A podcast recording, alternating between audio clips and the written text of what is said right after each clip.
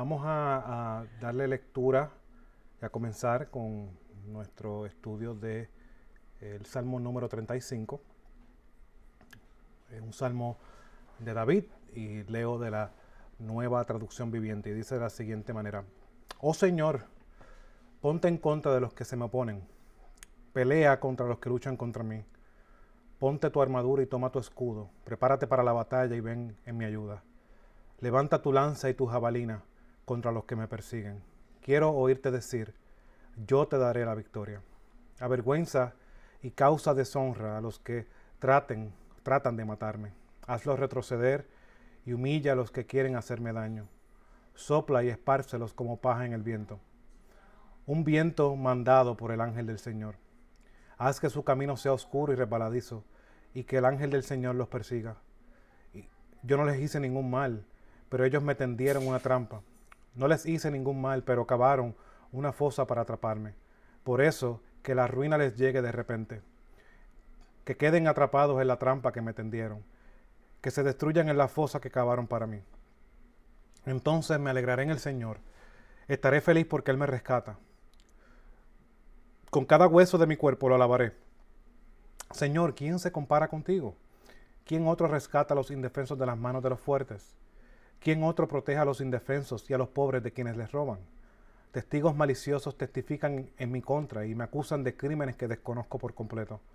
Me pagan mal por bien y estoy enfermo de desesperación. Sin embargo, cuando ellos se enfermaban, yo me entristecía, me afligía a mí mismo ayunando por ellos, pero mis oraciones no tenían respuesta. Estaba triste como si fueran mis amigos o mi familia, como si me lamentara por mi propia madre. Pero ahora que yo estoy en dificultades, ellos se ponen contentos, con aires de triunfo se unen en mi contra. Me ataca gente que ni siquiera conozco, me calumnian eh, sin cesar. Se burla de mí y me insulta, me gruñe. ¿Hasta cuándo, oh, oh Señor, te quedarás observando sin actuar? Rescátame de sus ataques feroces. Protege mi vida de esos leones. Después te daré gracias frente a la gran asamblea. Te alabaré delante de todo el pueblo. No permitas que mis enemigos traicioneros se regodeen en mi derrota. No permitas que los que me odian sin motivo se deleiten en mi tristeza.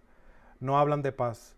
Conspiran contra personas inocentes que no se meten con nadie gritan, ajá, con nuestros ojos lo vimos hacerlo. Oh Señor, tú sabes de todo esto, no te quedes callado, no me abandones ahora, oh Señor, despiértate, eh, despierta, levántate en mi defensa, toma mi caso, Dios mío y Señor mío. Declárame inocente, oh Señor, mi Dios, porque tú haces justicia. No permitas que mis enemigos se rían de mí en mis dificultades. No les permitas decir, miren, conseguimos lo que queríamos, ahora lo comeremos vivo que sean humillados y avergonzados los que se alegran de mis dificultades, que sean cubiertos de vergüenza y de deshonra los que triunfan sobre mí. Pero dales mucha alegría a los que vinieron a defenderme, que todo el tiempo digan, grande es el Señor, quien se deleita en bendecir a su siervo con paz. Entonces proclamaré tu justicia y te alabaré todo el día. Hoy estaremos viendo, como mencioné, Salmos y como hemos leído el Salmo número 35. El Salmo le puse como título Orando por Justicia. Y este es uno de los salmos imprecatorios. Estos salmos podemos encontrar un lenguaje que para muchos resulta difícil verlo, entenderlo y ver la razón por la cual está ahí. Porque parece que van contrario a todo lo que la Biblia eh, postula y más en el Nuevo Testamento. Eh, en el Nuevo Testamento tenemos el ejemplo claro de nuestro Señor Jesucristo que tenemos un mandato de amar a nuestros enemigos, de perdonar a nuestros enemigos. Entonces, ¿cómo, cómo conjuga, cómo cuadra eso con esto que acabamos de leer ahora mismo? Pero para tener un, entendimiento eh, sobre lo que estamos leyendo, tenemos que tener un, balance en cómo vemos estos salmos. Y lo primero que debo de decir es que estos salmos fueron escritos por David. Y David no está escribiendo aquí como un ciudadano más. David está escribiendo aquí como el rey de Israel. ¿Y qué, tiene eso de importante? Bueno, si nosotros recordamos, en la posición del rey de Israel se veía la realidad de que Dios estaba a su favor con ellos. La caída o levantamiento del rey dependía todo el pueblo. Entonces vemos que David tenía una posición eh, eh, política importante en la cual dependía mucho. Ahora, como mencioné, David no está escribiendo aquí como un ciudadano más, sino está escribiendo como el rey de Israel. Y esta justicia, la cual está pidiendo, eh, es por los que se oponen en contra de él. Pero esa oposición ante la posición que Dios había dado de rey, en este caso a David, el que se oponía a David se estaba oponiendo directamente a Dios. Entonces, por eso es que estos salmos los tenemos que ver de la manera correcta. Es un rey, teniendo el sentido de lo que implicaba en ese tiempo ser rey, está escribiendo que Dios haga justicia por, por el nombre del Señor, por la fama del nombre del Señor.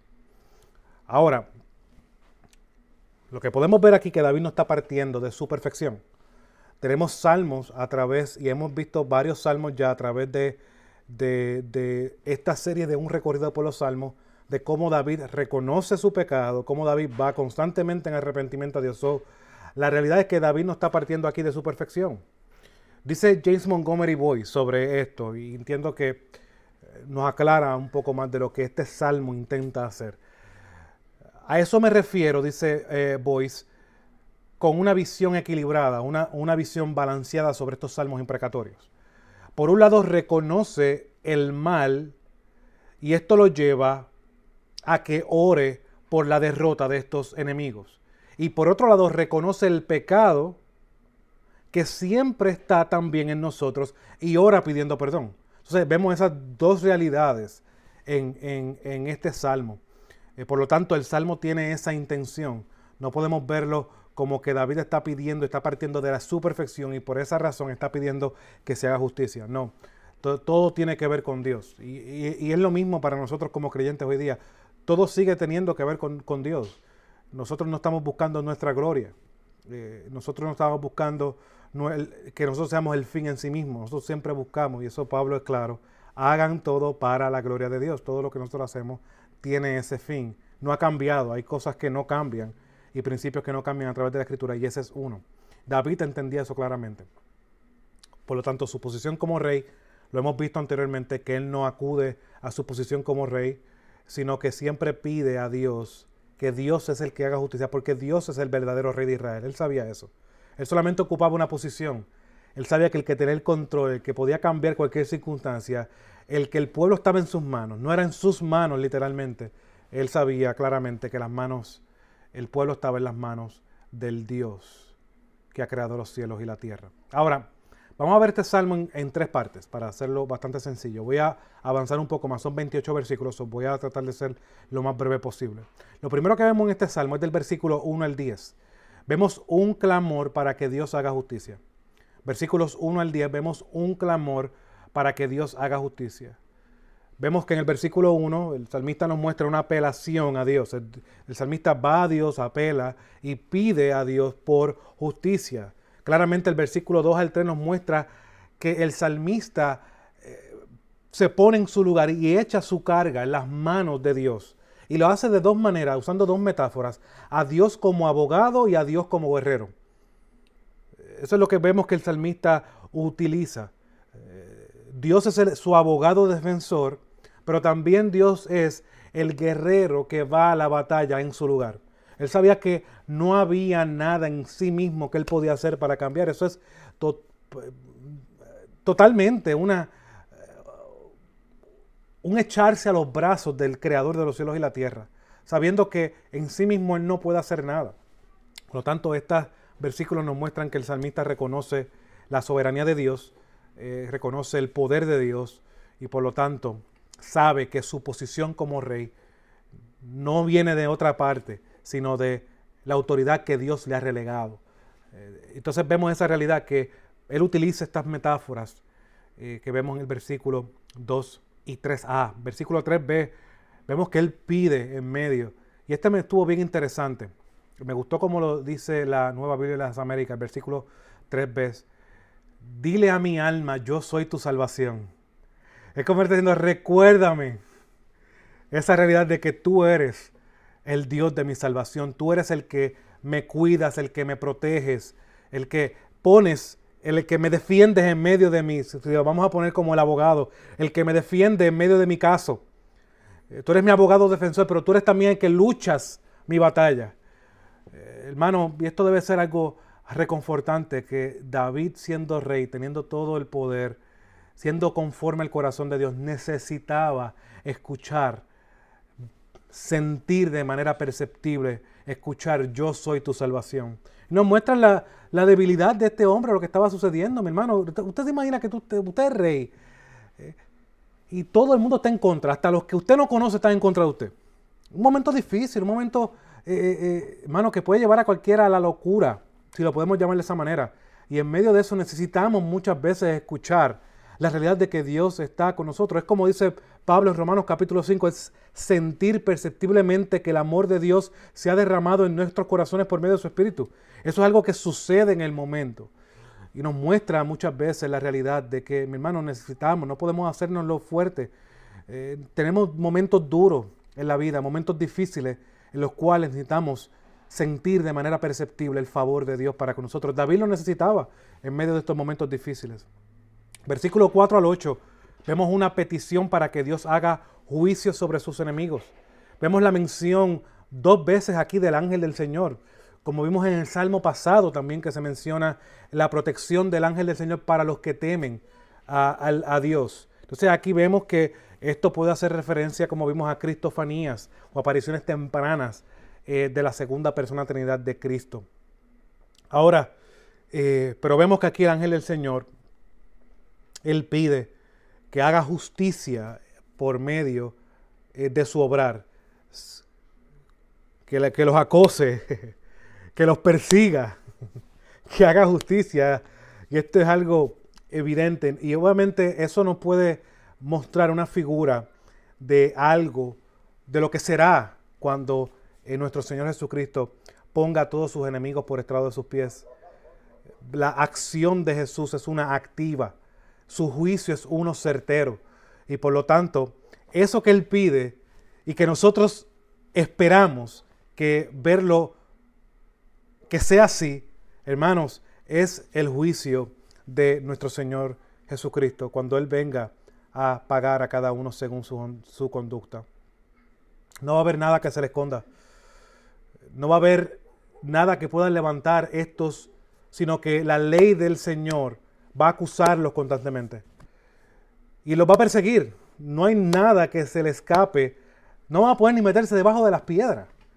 Entonces así vemos el alcance. Y el salmista en ese, en ese concepto, aunque él no tenía una, una idea completa, pero sí nos muestra algo que ahora nosotros podemos ver, que sabemos que así va a ser el juicio de nuestro Señor Jesucristo. Uno certero, uno en el que nadie podrá escaparse, uno que dará el pago y el merecido a todos sus enemigos.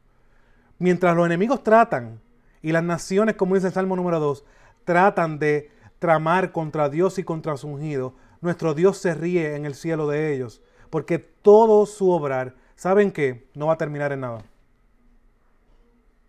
Por eso causa la risa de nuestro Señor. Lo que están es aguardando ira para el juicio.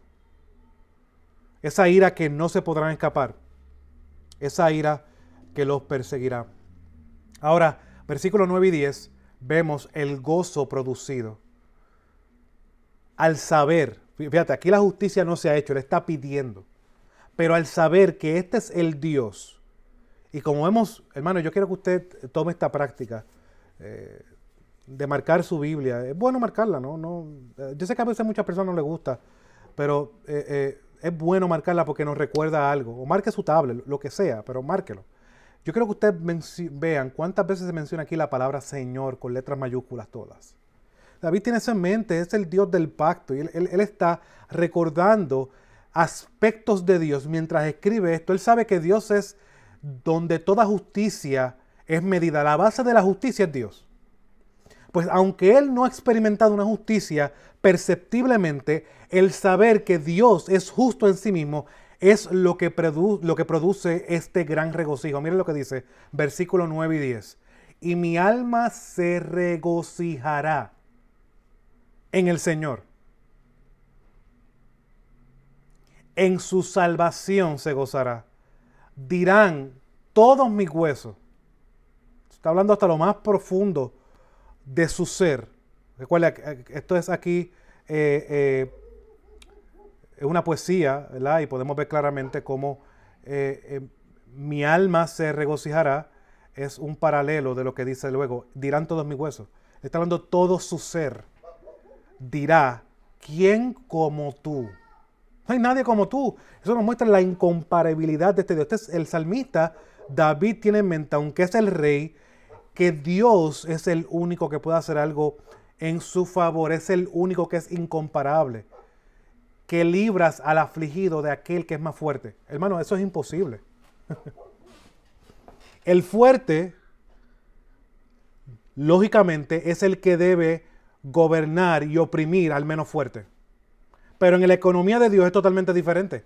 Porque es Dios el que es verdaderamente fuerte, más que el fuerte, y el que libra al afligido lo que es imposible para el afligido, Dios lo puede hacer posible. Si el afligido, sí, dice él, reafirmando lo que acaba de decir, al afligido y al necesitado de aquel que lo despoja.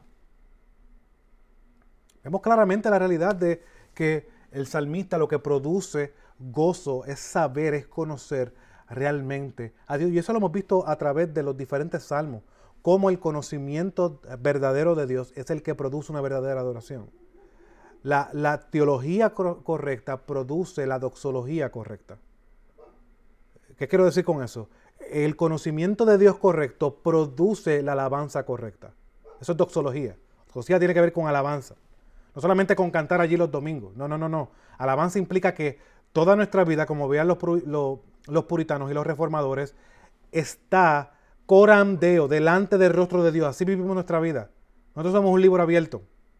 Por lo tanto, ante esa realidad, lo que conocemos de Dios es lo que produce esa vida que lo glorifica. En todas las áreas de mi vida yo lo voy a, exaltar. En, mi crianza para los hijos, en mi trabajo, en mi servicio para la iglesia. Todo eso va de la misma mano. Aquí no hay eh, esto es más importante que esto otro. No, no, no. Todos los aspectos van de la mano a lo que dice el apóstol Pablo. Hagan todo para la gloria de Dios. Y ese principio sale de entender quién es Dios. Lo que produce esa vida práctica es entendimiento de quién es Dios. Entonces el salmista llega a tener regocijo es porque conoce verdaderamente a Dios y sabe sobre la justicia que este Dios hace. ¿Me ¿saben por qué? Porque él ve la Biblia. Él va al libro de Éxodo y ve cómo Dios libertó al pueblo él libertó a los afligidos de los fuertes con mano poderosa. Él abrió el mar y todas las tropas de Faraón, con todos sus caballos, con todos sus jinetes que parecían ser los más fuertes, terminan siendo nada delante del poder de Dios. Ese es el Dios que hace juicio. Por eso el salmista tiene en mente en medio de sus dificultades. Él no olvida ese aspecto de Dios. Él no olvida la escritura. Y por eso es que nosotros como iglesia y toda iglesia sana debe enfatizar en la importancia de la Biblia como el creyente, no porque nosotros nos guste leer, sino porque el mismo Cristo dice de lo siguiente, santifícalos en tu verdad, tu palabra es la verdad. ¿Cómo nosotros podemos conocer más a Dios? ¿Cómo nosotros podemos conocer la manera en cómo Dios se ha revelado? Hermanos, en su palabra. No es de otra manera. Entonces vemos esa realidad que el salmista tiene en mente. Pero en segundo lugar, nos muestra la realidad de un alma atribulada, versículo 11 al 18. Aquí voy a ser más, más breve que en el punto anterior. Esta tribulación es producida, como nos dice los versículos, y si pueden, pueden leerlos mientras yo estoy hablando, los versículos de 11 al 18. El versículo 11 al 16 nos muestra esta tribulación que el salmista está mencionando aquí. Y esta no es producida porque este hombre se está haciendo la víctima. Él no está mirando para que le digan, miren qué mal estoy, ese no es el fin aquí. Sino porque estos problemas que estaban causando al él ser el, el ungido del Señor, causa problemas en el reino de Dios. ¿Ve la realidad? Eh, eh, lo que mueve el salmista a expresar lo que atribula su corazón no es su circunstancia es que al él ser el ungido de Dios, los problemas que esto está trayendo afecta al plan de Dios, al plan que tiene que ver con, con su reino. El salmista se siente traicionado. Y también, como vemos claramente, se siente traicionado por estos que él ha hecho el bien, por los que él ha ayunado a su favor, por los que él ha tratado bien, los que ha tratado como una madre. Entonces llega a esta conclusión, a este gran problema. Mira cómo me están tratando, esto tiene que ver con tu reino, tiene que ver con tu plan. Él llega a la pregunta, versículos 17 y 18. ¿Hasta cuándo? Señor, estás mirando. Rescata mi alma de sus estragos. Mi única vida de los leones. Aquí vemos claramente que está hasta cuando no está expresando un desánimo, como muchos podemos leerlo en nuestro idioma. Pero cuando vamos al idioma original, el hebreo, no está expresando una como que, bueno, Señor, pero ¿qué, qué más va a pasar? No, no, no, no es eso. Lo que el salmista está expresando es esperanza en Dios. Está esperando en Dios completamente. Él sabe que no puede hacer nada. Porque él lo mismo lo dice aquí. Él se ha convertido en un espectáculo público. Él no, no puede hacer nada por él mismo. Pero, pero el honor del pueblo del Señor y de su Dios está en juego. Y eso es lo que lleva a él a abandonar cualquier esperanza en su posición, en su alcance como rey, lo echa a todo un lado y pide al Señor de manera esperanzada, ¿hasta cuándo, Señor, estarás mirando? Rescata mi alma. Y cuando vemos que, esta, que hay esperanzas de misericordia, él, él no va a hacer otra cosa que ir a la congregación, dirigir al pueblo en alabanza. Mira lo que dice el versículo 18. pero ¿qué tiene que ver esto con, con esto que está diciendo aquí? Bueno, en la gran congregación te daré gracias. Entre mucha gente te alabaré. Dice, ¿cómo es esto? Es que el salmista reconoce que en medio de nuestras dificultades, de su dificultad, de su alma tribulada, él sabe que su esperanza únicamente está en Dios. Y que si hay libertad y hay misericordia mostrada hacia Él, lo que produce en Él no es un autorregocijo de, wow, mira qué bien me están saliendo las cosas. No, no, no. Él va a darle gloria a Él. Reunido con su pueblo. Ustedes saben que los salmos siempre esta manera de hablar. En la presencia de los santos hablaré de tus obras. Eso es lo que está queriendo decir aquí. Es este que ha sido redimido, que le ha sido mostrado eh, eh, algo de la gloria de Dios, no puede quedarse callado. termina, irrumpe en alabanza, termina en, en, en, regocijo, en acciones de gracias. En medio del pueblo, alabando y glorificando su nombre. ¿Saben por qué? Hermano, porque el salmista sabe que no hay nada en sí mismo que él pueda traer, sino que todo, como dice el salmo que estudiamos, todo lo bueno que tengo proviene de ti. Amor, hermano, ese bueno que tengo, que dice el salmista, es todo. Todo lo bueno que tengo proviene de ti. Sabe que no proviene de Él. Y eso es lo que produce acciones de gracias. Eso es lo que produce alabanza. Aquí no vemos que la circunstancia está resuelta. Pero vemos que en medio de esta dificultad grande que hemos visto a través de todos los salmos, que tienen la, manera muchas veces de no darnos solución, pero sí darnos la realidad de que vamos a tener un alma tribulada, pero en medio de esa tribulación, que es normal, nosotros compararnos, ¿cuántos de nosotros hemos dicho, Señor, pero, pero yo te sirvo a ti, pero ¿por qué las cosas me salen mal? Eso es lo que el salmista está haciendo aquí. Pero en medio de eso, llega el reconocimiento correcto de que su esperanza únicamente no está en su obrar, no está en lo bien que hizo, sino está únicamente en Dios. Miren cómo dice el Salmo 22, versículo 25. De ti viene mi alabanza en la gran congregación. Mis votos cumpliré delante de los que, de los que le temen. De ti viene mi alabanza. Es parecido a lo que está diciendo aquí. La, la realidad de la alabanza, del gozo, es producido por Dios.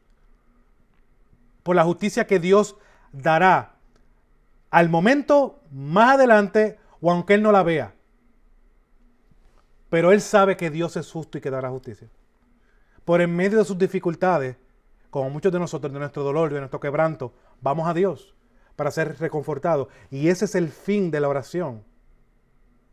El fin de la oración es conformarnos a la voluntad de Dios. No es que Dios haga lo que yo quiera. Es reconocer en medio de mi duda, en medio de mi incredulidad, que Dios sabe que es lo mejor para mí. Y que aunque yo no vea un resultado inmediato, el saber que Dios es justo, que Dios es soberano, que Dios me ama con un amor inagotable, que es misericordioso, y esa misericordia me ha alcanzado, que ha perdonado mis pecados y lo ha puesto tan lejos como está el oriente del occidente, es suficiente para mantenerme firme, no en mis fuerzas, sino en las que Dios me provee por medio de este medio de gracia que es la oración. Por eso oramos. Pero es que nosotros tenemos un mal concepto de la oración. Y pensamos que Dios oramos para que Dios nos resuelva todo. Y por eso dice Santiago, ustedes oran, pero oran para sus deleites y placeres, oran para lo momentáneo, oran para lo que ustedes creen que es importante.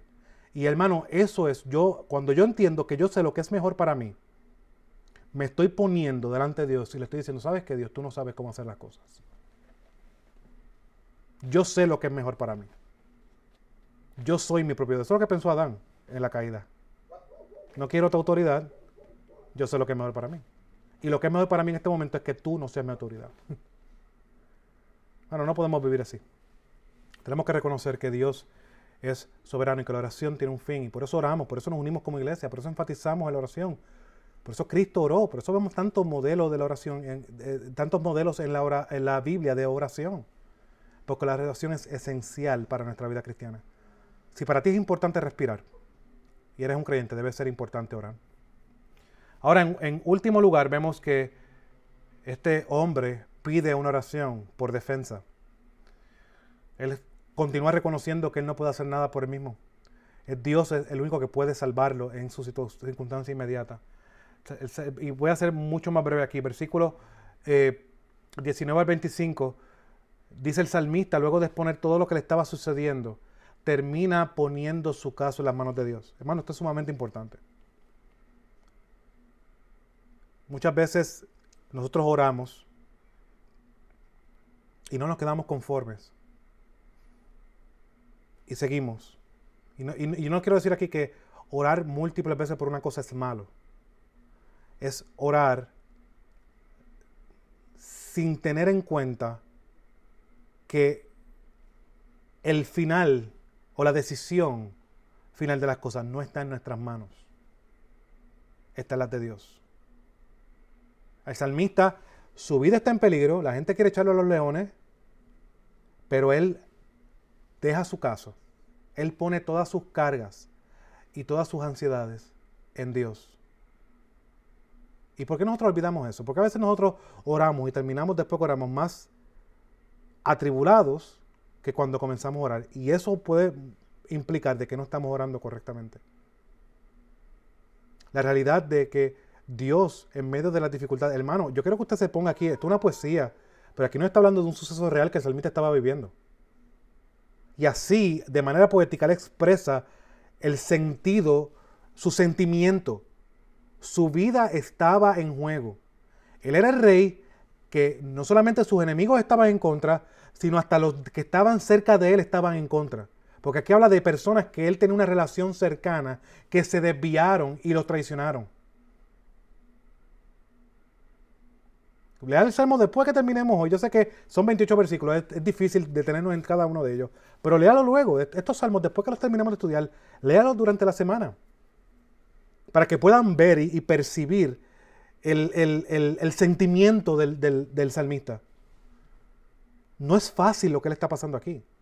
Pero él, esperanzado en Dios, porque conoce a Dios, él sabe que su esperanza está en él. Por eso pone su ansia, su ansiedad, su carga en el Dios, que es el único que puede defenderlo. Y culmina nuevamente, ¿cómo? Hermano, alabando a Dios. Versículo 26 al 28. Culmina con una alabanza, sabiendo que el beneficio de que Dios lo guarde a él como rey iba no, no solamente a ser un beneficio para él, sino también para el pueblo. Dice el versículo 26 al 28 y termino eh, eh, leyendo el versículo. Sean avergonzados y humillados aún a los que se alegran de mi mal. Cúbranse de vergüenza y deshonra los que se engrandecen contra mí. Canten de júbilo y regocíjense los que favorecen mi causa. Y digan continuamente, engrandecido sea el Señor. Ve cómo Él pone su causa en el mismo lugar con la causa de Dios. Los que favorecen mi causa, digan continuamente, engrandecidos al Señor. Porque hay, hay, son unísonos. El fin de Él como rey, haciendo justicia en medio de las naciones, era el fin y el plan de Dios. Ahora, culmina diciendo, engrandecido sea el Señor, versículo 27, que se deleita en la paz de su siervo, y mi lengua hablará de tu justicia y de tu alabanza todo el día. Ahora, ¿qué podemos decir en de este salmo de manera de aplicación? En un buen sentido nos muestra eh, que en medio de circunstancias difíciles, porque este salmo es realista y la Biblia sigue siendo realista, nuestra esperanza debe estar en las manos de Dios. De principio a fin. Dios es confiable, Dios es suficiente y, Dios va a hacer justicia. Eso debe ser claro y suficiente para nosotros en medio de cualquier circunstancia. Pero ¿por qué lo tengo que repetir? Bueno, porque el salmista lo repite, Cristo lo repite, Pablo lo repite. La repetición es necesaria porque muchas veces olvidamos esa realidad. Muchas veces olvidamos que Dios es suficiente. Ahora, en segundo lugar, tenemos que recordar que no hay ninguno de nosotros en la posición de David. Por eso es que este salmo hay que tomarlo con ese cuidado y hacer esta distinción, porque que está orando aquí y pidiendo a Dios por justicia es un rey. Nosotros, ninguno de nosotros estamos en la posición de David, pero sí tenemos un rey que es superior a David, el cual tiene toda autoridad en los cielos y la tierra. Y por lo tanto, debemos, debemos orar por los que Dios ha puesto en autoridad. ¿Por qué? Porque estos que Dios ha puesto en autoridad son sus siervos, son los siervos de Dios. Y por lo tanto, el llamado de nosotros no es al gobernante de este mundo, sino al Rey de Reyes y Señor de Señores, porque Cristo es el Señor. No hay gobierno, no hay autoridad de este mundo terrenal que vaya por encima de la autoridad de Cristo. Por lo tanto, nuestra alianza es con nuestro Señor. Ahora, esto nos lleva a la responsabilidad de denunciar cuando no obren con justicia, porque ellos siguen siendo ministros de Dios. Romanos capítulo 13, voy a leer estos dos pasajes rápidamente, nos recuerdan esa realidad y muchas veces lo olvidamos. Romanos capítulo 13, versículo 4 dice lo siguiente, pues para ti, hablando del gobierno y de las autoridades, un ministro de Dios para bien.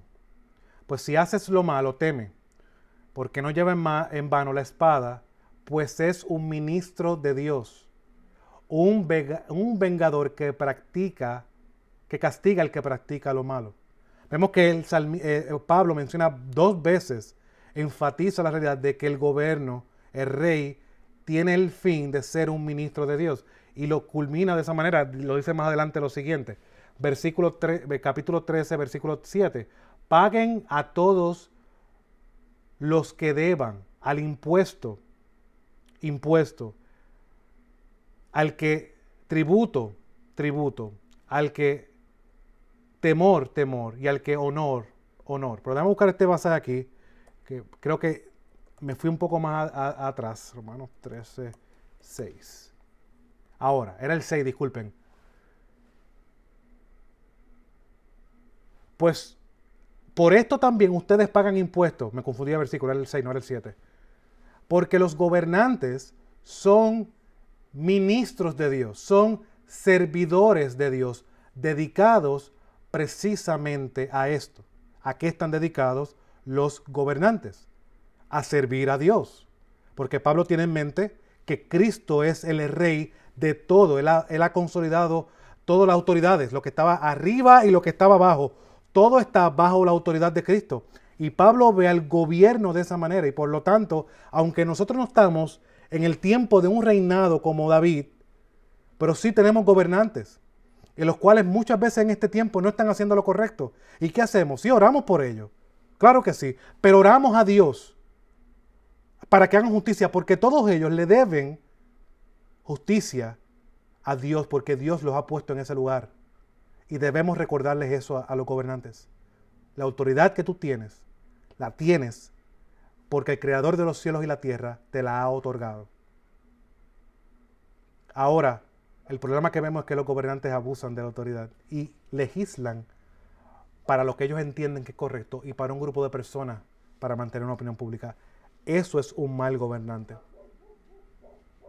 Y para eso la iglesia, como columna y de la verdad, defiende y ora por ellos, claro que sí, pero también oramos para que Dios haga justicia, porque la justicia está en las manos de Dios. Ahora, en último lugar, no solamente nos debe llevar a orar y a reconocer que nuestra alianza está en el Rey de Reyes y Señor de Señores, que fue el que vino realmente y puso a sus enemigos por estrado de sus pies, ganando y dando victoria en la cruz. Ahí está nuestra alianza. Pero también, mi hermano, nos debe dar esperanza. Esperanza, ¿sabes qué?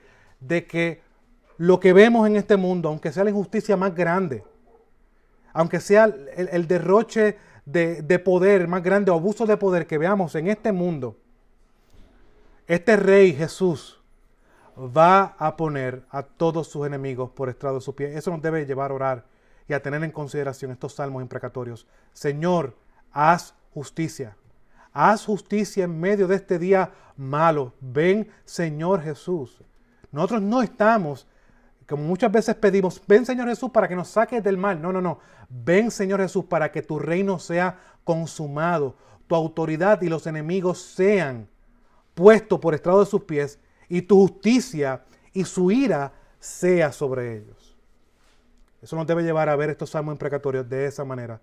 No somos David, no somos ese rey que tiene esa figura, pero sí tenemos un rey al cual le debemos nuestra alianza. Que sí, que en medio de las dificultades vamos a amar a nuestros enemigos, pero no claudicamos por amor. Y eso es un gran problema de la iglesia hoy día. Queremos poner el amor por encima de la justicia. Y no es así. Amamos.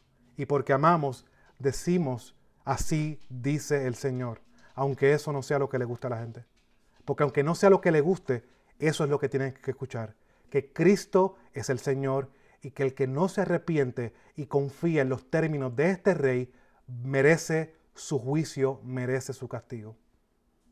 Ayúdanos, Señor, a serte fieles en medio de estos tiempos difíciles, a recordar que tenemos un rey superior que David, que oró por nosotros en esa oración sumo sacerdotal de Juan 17 y que nos ha prometido que estará con nosotros hasta el fin de los tiempos.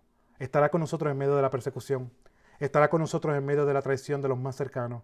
Estará con nosotros cuando nuestra vida esté en peligro. Y que aunque nuestra vida sea perdida, Él lo ha decretado que sea así. Aunque nosotros muramos en un momento dado, Él lo ha decretado que sea así. Porque nuestra esperanza está únicamente, completamente y definitivamente en el Dios que ha creado los cielos y la tierra, que nuestra vida está en sus manos y que a pesar de nuestros pecados nos ha salvado y nos ha dado esperanza que no se limita a este mundo que va a perecer, a este mundo que va a ser todo quemado y que Él va a ser todo restaurado. Eh, nuestra esperanza no está en el, en el mar de cristal, nuestra esperanza no está en el cielo, nuestra esperanza está en Cristo, que es el autor y consumador de nuestra fe. Él es el rey que vino a ser el siervo sufriente de nuestro Señor, que vino a vivir la vida perfecta que nosotros debíamos de vivir para que ahora tenemos una esperanza aquí ahora y tenemos una esperanza eterna. Que eso sea lo que nos mueva a, a seguir adelante, a confiando en este rey, pidiendo por su justicia y levantando la mano y diciendo, gobernante, estás en contra del Dios que ha creado los cielos y la tierra. El poder que tienes es delegado por Él y a Él tendrá que rendir cuenta. Ayúdanos, Señor, a ser fieles en esa área. Señor Padre Santo, te damos gracias por tu palabra que, aunque tomamos estos salmos difíciles que a veces obviamos, lo bueno de ir por un libro completo de la Biblia es que tenemos que enfrentarnos a estos pasajes difíciles. Pero sabemos que tú das explicación por el cual, y cuando vemos las cosas en su contexto, tienen sentido. Gracias Señor por este salmo. Gracias Señor porque este salmo nos reafirma en medio de nuestras debilidades. Que así como David era el rey, donde recaía toda eh, la, posición de autoridad, en este caso eh, en el pueblo, obrando del mundo, él tenía problemas, él tenía aflicciones que te expresan. Pero en medio de esas aflicciones, de esos quebrantos, él entendía quién eras tú. Y eso era lo que producía gozo y alabanza. Pero también, Señor, nos debe llevar a recordar que David es una figura de un rey que vendría. Y ese rey es Cristo, al cual le debemos toda nuestra alianza, toda nuestra lealtad. No es al mundo, es a Él. Y a lo que este rey promueve. Padre, ayúdanos a ser leales a Cristo. Ayúdanos a ser fieles a Cristo, Señor. Ayúdanos a examinar nuestra vida, Padre, mirar lo más profundo de nosotros y ver si realmente somos fieles, a Él. Ayúdanos, Padre, en medio de las dificultades, de las persecuciones, Padre, que se avecinan. Nosotros no sabemos el mañana. Tú sí lo sabes. Señor, que nosotros seamos fieles a ti, recordando que nuestra alianza no está a la cultura, no está al gobierno, no está a la sociedad, está al Señor que nos ha dado salvación y por lo tanto se ha convertido en nuestro Salvador, pero nuestro Señor. Y esa implicación de que es Señor es que le debemos toda nuestra lealtad. No hay nada más importante en nuestra vida que debe ser complacer a este Rey, que es Cristo. Ayúdanos, Señor. Y Padre, en medio de las dificultades que se avecinan, que recordemos como el salmista, espera en ti. Espera en ti, tiene esperanza en el Dios que ha creado los cielos y la tierra. Ayúdanos, Señor, a vivir esperanzados, porque no tenemos una esperanza cualquiera, tenemos una gran esperanza. Y es porque tenemos un gran Salvador, que es Cristo, que nos aguarda, nos asegura esa esperanza, que no se limita el aquí y ahora, sino que va a ser por toda la eternidad. Gracias, Señor, por nuestro Salvador Cristo. Alabado sea tu nombre, por siempre y para siempre. Te lo pedimos, Señor, te lo rogamos en el nombre de tu amado Jesús. Amén. Y amén.